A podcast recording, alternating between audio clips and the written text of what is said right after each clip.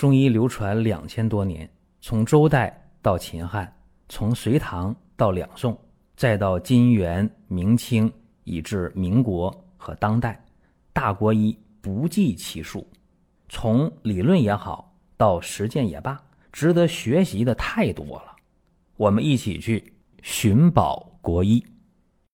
今天和大家讲讲人参呢，它的保存的方法，讲一讲人参。怎么用比较适合现代人？这段时间啊，我们这长白山的鲜人参受到大家的热捧，为啥呢？大家说看得见呢？这人参我买回来，顺丰呢快递到家里边，带着冰袋的，很新鲜，带着泥土的，自己呢可以拿过来，哎，眼见为实。哦，这是鲜人参，怎么办呢？用这个塑料的那种尼龙的那种刷子啊。给它一刷一洗一冲，哎，上面的泥啊土啊给它洗刷掉了。这个洗刷的过程中，呃，有的人可能会碰破一点皮儿，问题不大。而且吧，有的人参呢，个别的人参上面有一点那个参锈，就像那个铁锈那种东西，这你也别怕，这往往是人参在生长的泥土当中啊，碰到一些石子儿啊，哎，它这个。起的一些反应，石子是含一些铁的成分比较多的这些石头，哎，那么有些生锈，这无非是含铁量稍微高一点也没问题。那么你吃到身体里边还能补血呢，对那个贫血有好处。如果你觉得那生锈不好看，怎么办呢？用那个尼龙刷啊、塑料刷啊，使点劲儿，哎，把它刷掉就可以了。这个不影响使用啊。把这个人参呢洗刷干净以后。怎么办呢？你可以把它整只的一整只的啊，给它挂起来，放到通风的阴凉的地方给它阴干。整只的阴干呢，一般就得需要十几二十天，或者说湿度比较大的地方、通风不太好的地方，可能得一个月左右它能干透。这个特点是什么？好看啊，一整只的很美观，看起来。但是缺点是什么？用的时候比较麻烦啊，你给它砸呀、掰呀，弄一块下来，那比较麻烦。简单的方法是，鲜人参拿到手以后啊，怎么办呢？刷洗干净，然后啊，给它切成一元钱硬币那么厚的一片儿一片儿的，然后呢，放到阴凉通风的地方给它阴干，这就比较快了，一星期左右就干透了。注意啊，一定要通风啊。为什么不通风呢？容易长毛啊，就没变了，那挺浪费，挺可惜，就得扔。还有一点啊，说切的片儿不宜过厚，过厚的话不容易干透。还有就是勤翻一翻啊，要不然一面干一面不干也不好。有人说能不能在阳光底下晒啊？暴晒，这个我们不主张啊，不主张在阳光底下晒，因为那样的话燥气啊，燥热之气会比较盛，所以这样的话呢。不太好，这人参的一些，呃，刷洗呀、晾晒的这么一个过程。有人说，那我随时就能吃这人参鲜的啊？那也是，哎，你拿过来，刷洗干净，切成片儿啊，你可以呢煲汤，啊，可以泡茶，可以含服，可以嚼服，可以泡蜂蜜。泡蜂蜜的话，我说一下啊，一定要注意了，啊，表面的水分得干。啊，要不然的话，这个就容易变质了。如果说吃不完啊，一下吃不完怎么办？这涉及到保存的问题啊。鲜人参的保存两个方法，第一个方法可以整只的啊，不洗呀，千万不要洗，给它放到零度的这个温度当中去冷藏。有人说，那零度不是冷冻吗？哎，微冻状态啊，你需要用这个泡沫的保温箱。哎，我们发货的时候有那个泡沫保温箱，哎，用它就行了，直接的放到零度的环境中，这样的话可以放一个月左右。如果说，呃，近期就吃啊，一星期左右能吃完，那可以呢放到冰箱的冷藏的这个温度，就是五度左右，啊，用这个装中药的牛皮纸袋儿，哎，也不要洗，把人参放里面，冷藏放一星期左右没有问题。啊，这是一些基本的方法。那么有人就问我这微信说，能不能用那个金属的刀去切这个人参，出现一些化学反应。嗯，能问这个问题的人，我觉得是高人。为啥呢？因为我们国家第一本写人参的书成书在明朝，作者是谁呢？是李时珍的父亲啊，岳池翁啊，啊，李岳池。那么这老先生写这本《人参传》，已经找不到了啊，已经遗失掉了，没了。这虽然是我们国家第一部人参专著，但是很可惜，原书没有了。我们今天所了解的是在《本草纲目》的第十二卷当中，有一些呃劫略的文字啊，稍稍做了一些说明。啊，这里边就说到了啊，说人参呢采得阴干，逐刀刮。你看，说的。非常的明确了，阴干用竹刀去刮啊，不见用铁器。那么今天呢，我觉得这个顾虑大家不用有，因为今天我们用的刀百分之九十都是不锈钢的，对吧？有人说，那我家那不锈铁的也有那样的刀是吧？不太好，沾点水上锈的那就不行了。不上锈那个刀，你放心，切人参没有问题。这个人参啊。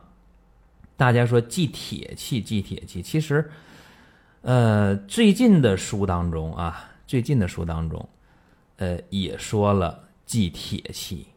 为什么呢？因为人参当中那个人参酸呐、人参凝啊，玉铁确实起化学反应啊。包括在这个一些中医药的现代的典籍当中有记载，我就不一一的说了。那么人参呢，呃，在配伍上，有人问说，那我吃人参了，能不能吃萝卜？这个我说一下啊，在陶弘景的《本草经集注》当中啊，他说反离炉是吧？反离炉，包括在这徐之才的药对当中也说说人参味五灵脂啊，勿造假黑豆。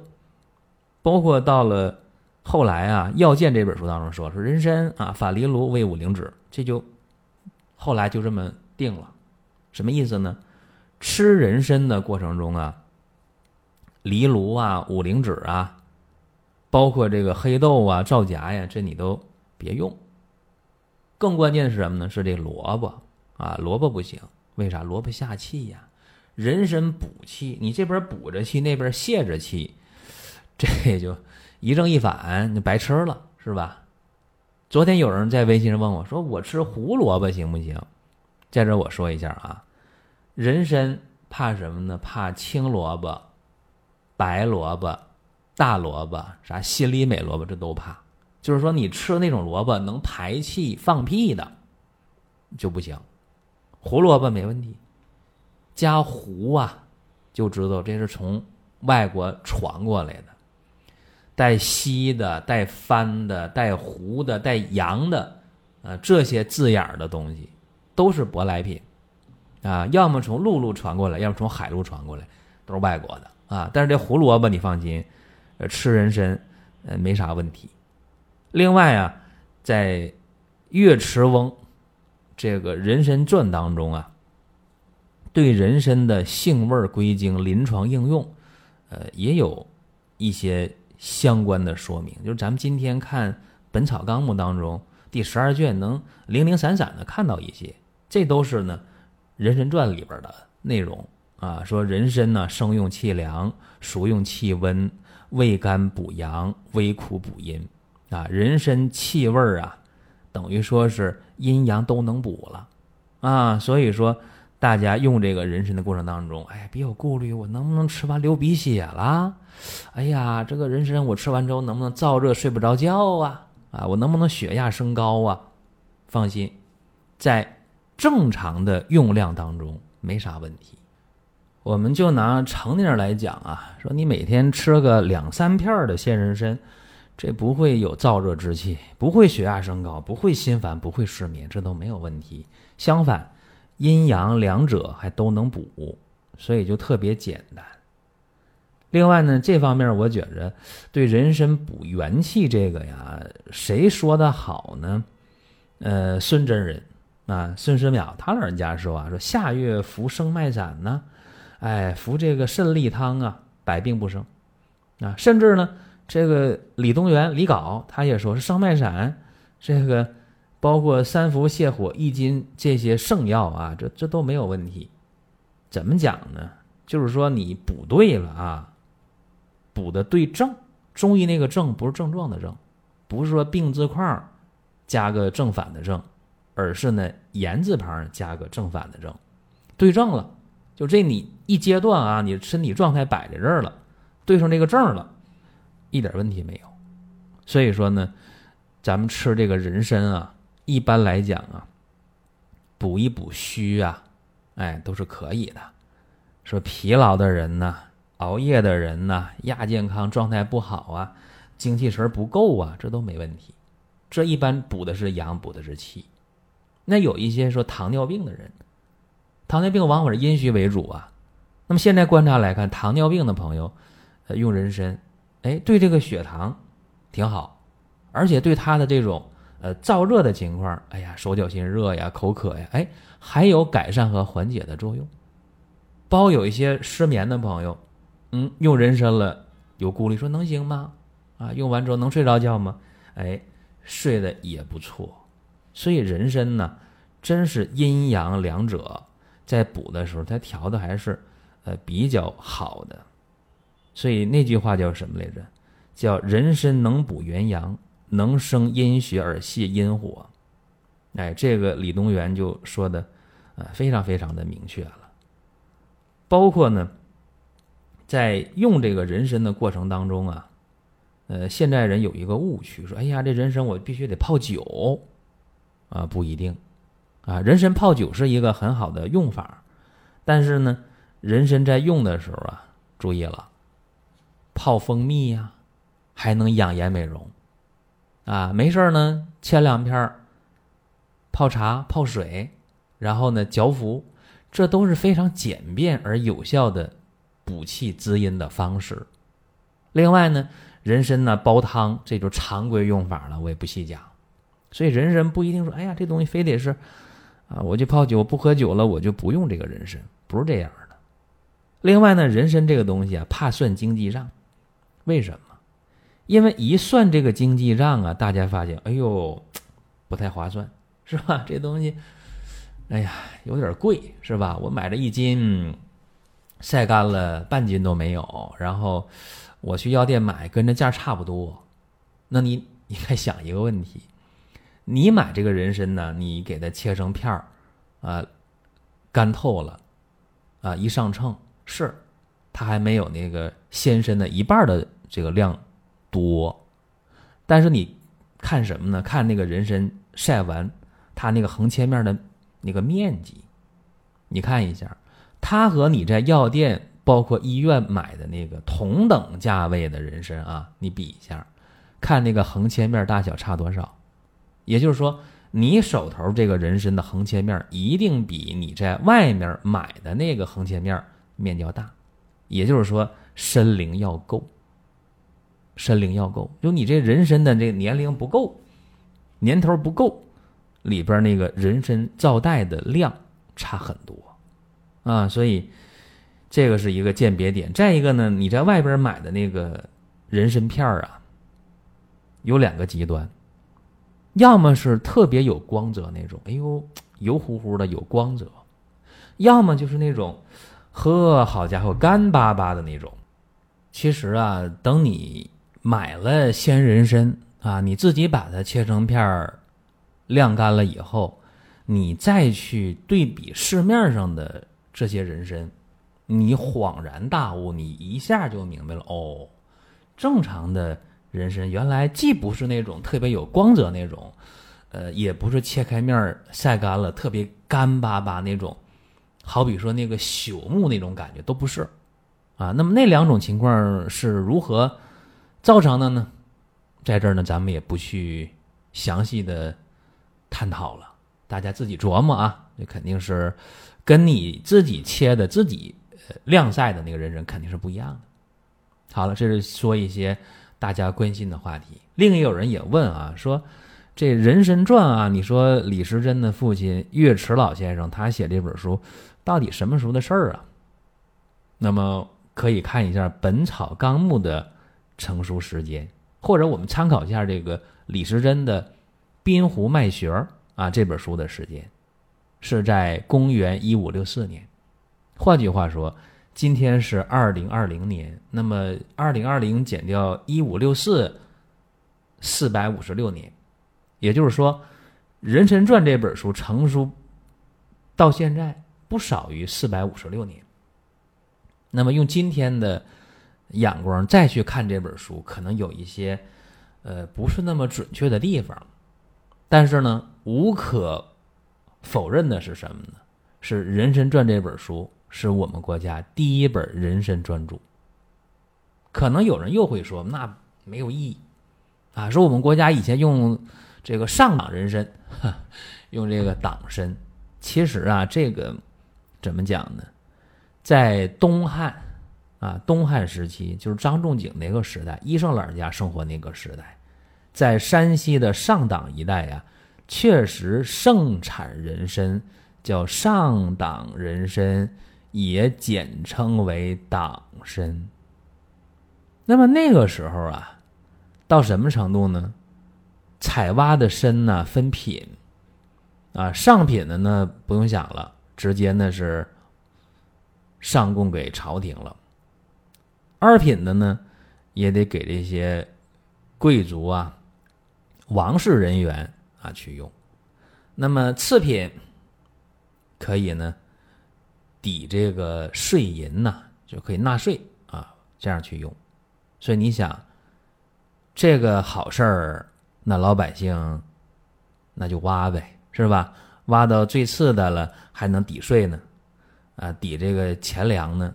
那挖的这好一点的，那就上交呗。反正最差的话，也能抵这个钱粮、抵税款。所以从这个东汉开始挖挖挖啊。挖到后来，这个上党的人参就绝迹了，啊，就没有了。所以说，这人参的环境，呃，被一代又一代人挖，挖来挖去就破坏了。我们今天知道，这个人参呢，想生长的话，它对这个土壤植被的要求非常高。目前啊，我们国家的人参百分之八十多、百分之九十的这个产量，都在。吉林的长白山在这一带，为什么呢？因为这一带啊，一个是温度好，它温度比较低，适合人参的生长；再一个，这个土壤植被的环境特别好。所以今天我们去人参的产区，发现当地这个种参的栽参的这个土，它是按丈去卖的。啊，你在这个林地下边啊，你说我要包一块地啊，我要去种这个人参。那么好了，你量一下这个一丈一丈的多少钱啊？或者有一些人说我要买这块土，好了，把这土山土买回来，呃，放到自己家。好了，买土也论丈，这特别贵。就是说，对这个土壤这种肥力的这种稀释非常非常厉害。就是说，你种完人参了，人参起出来以后，那么未来的十年八年，这块土地啥也干不了，栽啥种啥也不长。啊，所以人参呢，确实它对这个土壤里边这个所有的肥力吸的太太干净、太彻底了。那么人参呢，讲到这儿啊，咱们闲聊的这个人参的话题呢，今天也差不多了。就是最近大家啊，在微信上问这个问那个，然后这个问题那个问题，所以今天就等于说做了一个集中的回答。那么大家如果感兴趣的话啊，抓住二零二零年最后的机会，就是在。十月三十号，今年的最后一批的长白山的鲜人参顺丰全国发货，然后今年的鲜参就结束了。也有人说那不对呀，我在这个网上有一些呃可以买到呃鲜人参，一年四季都有。那我告诉大家，在十一月或者十月末，长白山就下雪了，一下雪的话土就冻了，对吧？就封冻了，零度以下了，那么参就不长了。那你说谁能去挖参呢？包括再冷的话，十月、十二月或者以后，一直到来年的五一之前，那土都冻着呢，谁能给你把参刨出来呢？不可能，对吧？都是在那个冷库里边去保存的。这个自然保存一定有一些损耗，因为身在休眠状态，它也要消耗自己的营养啊，就像那个那个狗熊啊冬眠一样，是吧？那冬天吃的特别饱，特别胖，然后钻进树洞了，开春了，一出来瘦在皮包骨。所以这个人参，它在这个冷藏环境中，虽然处于一种休眠半休眠，但它也消耗自身的这个营养和能量啊，这是一点。另一个，过了。十月末了，十一月份开始，啊，大家如果再想用人参的话，啊，我们有干的人参，啊，尤其是林下参，大家也可以选，也可以用，啊，那么林下参在用的时候和鲜参用法有区别，你就不用去晾了，啊，不用去晒了，是吧？整根拿过来，你可以泡酒啊，啊，泡蜜呀，啊，可以呢，润透了切片儿啊，啊，煲汤啊，都是可以的。行了，多的不说了，咱们本期话题到这儿。感兴趣的朋友可以在音频下方留言，或者在这个公众号啊，在我个人微信呢，咱们去互动啊，去交流都可以。好了，各位，下一期我们接着聊。如果还想听更多的音频，看更多的文字，包括漫画，包括看视频，还有你需要的健康产品，可以关注一个中医的公众号“光明远”。阳光的光，明亮的明，永远的远。这里边的内容每天都会更新。您听到这儿啊，本期的音频就结束了。欢迎大家评论转发。